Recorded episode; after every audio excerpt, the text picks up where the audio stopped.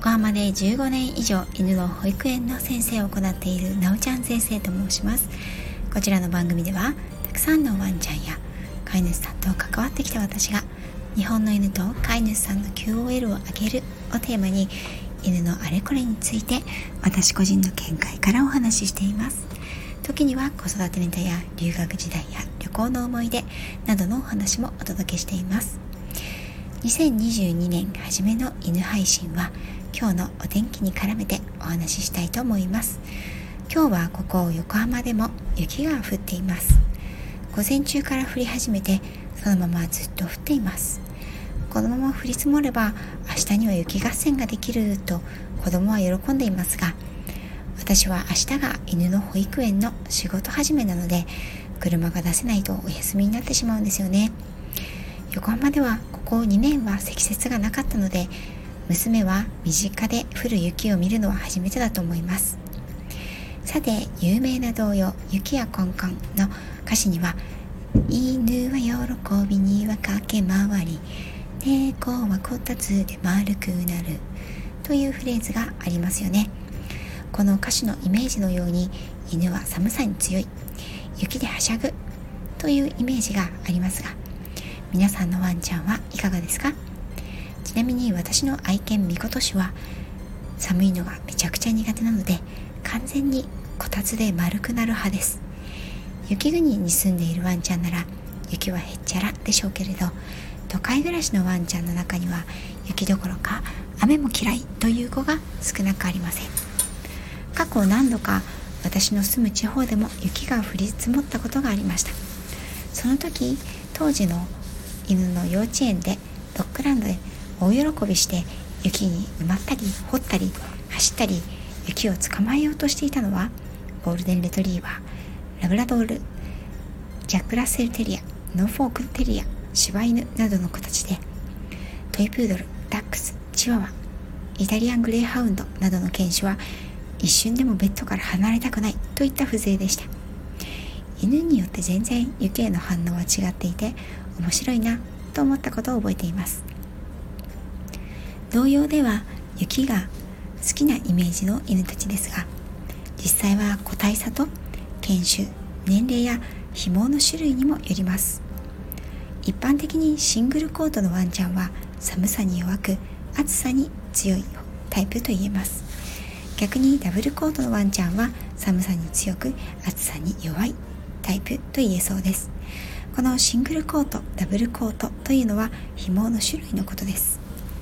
シングルコートは文字通り1種類の紐大抵はトップコートと呼ばれる少し固めの抜け変わりの少ない毛のみを持つ犬たちです。このトップコートの特徴は人間に比べて柔らかく弱い皮膚を外界刺激から守るために少し毛足が長くアンダーコートよりも硬めの毛になっています。ダブルコートはこのトップコートという毛の下にアンダーコートという柔らかく短く密集した毛が生えている犬たちのことです。主に寒冷地出身の犬たちで冬の寒さから体を守る保温保湿の役割をするのがこのアンダーコート。春から夏にかけて一斉にこのアンダーコートが抜け暑さに対応するようになります。シングルコートの犬たちは温帯地域が原産の犬たちが多く寒さよりも暑さに適応するために寒さから身を守るアンダーコートを捨ててきたのです。シングルコートの犬たちは主に愛玩犬と言われている犬種が多く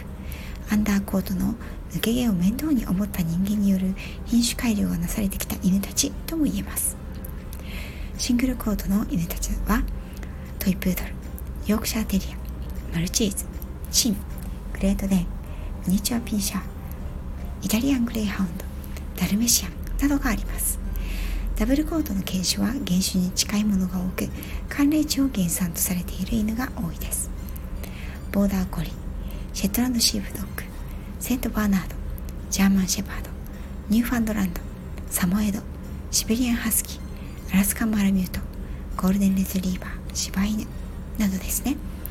ちなみに自然界に存在する野生の犬科の動物はほぼダブルコートで季節によって毛量を増やしたり減らしたりして過酷な自然の温度変化を乗り切ってきました。このように人間によって改良されたシングルコートの毛を持つ犬たちは大型犬ともいえどもそこまで寒さに強くないんですね。また個体差や年齢にも影響されることがあります。若い犬は人間でもそうですがエネルギーに満ち溢れています。ですので基礎代謝が良く寒さにより強いです。ですが生後4ヶ月から5ヶ月の未満の子犬ちゃん。または老犬さんも体温調節機能がうまく働かないので暑さや寒さには弱いものです。昔はうちの子も雪を追いかけて遊んだもんだけど最近は丸まって寝てることが多いわねという方。無理にお外に連れ出さず暖かくしてあげてくださいね。慣れていないワンちゃんは雪の中を長時間歩くことは低体温や肉球のダメージにつながることもありますので雪をちょっと見せてみよう体験させてみようという場合には短い時間からおすすめをします。逆に寒いからといって犬はこたつで丸くなるのも実はあんまりおすすめしません。こたつやホットカーペットでは低温やけどを起こすことが多々あります。また乾燥もありますので皮膚疾患などのある子は適度に消したり加湿も加湿器も一緒に使ってくださいね。ヒーターの前に陣取って温風を浴びているのが好きというワンちゃんもいますが長毛種の子は特に紐の先が焼き焦げたということも聞くので接近しすぎ長距離長時間浴び続けるというのは注意です。さらに寒がりの犬が増えたのには昨今の飼育事情もありますよね。私は以前イギリスにいた時に牧場で飼われていた半分外飼いのボーダーコリーに会ったことがありますがその時それ最初それがボーダーコリーだとは分かりませんでした。当時節には珍しく外飼いのミニチュアダックスフンドにもあったことがありますが外気の中で暮らしているとこんなに毛の量が多くなるんだとその子の春の様子と冬の様子の違いにびっくりしたものです。確かに現代では日本の家庭犬はほとんどが室内。冷暖房完備の環境で飼育されていますから。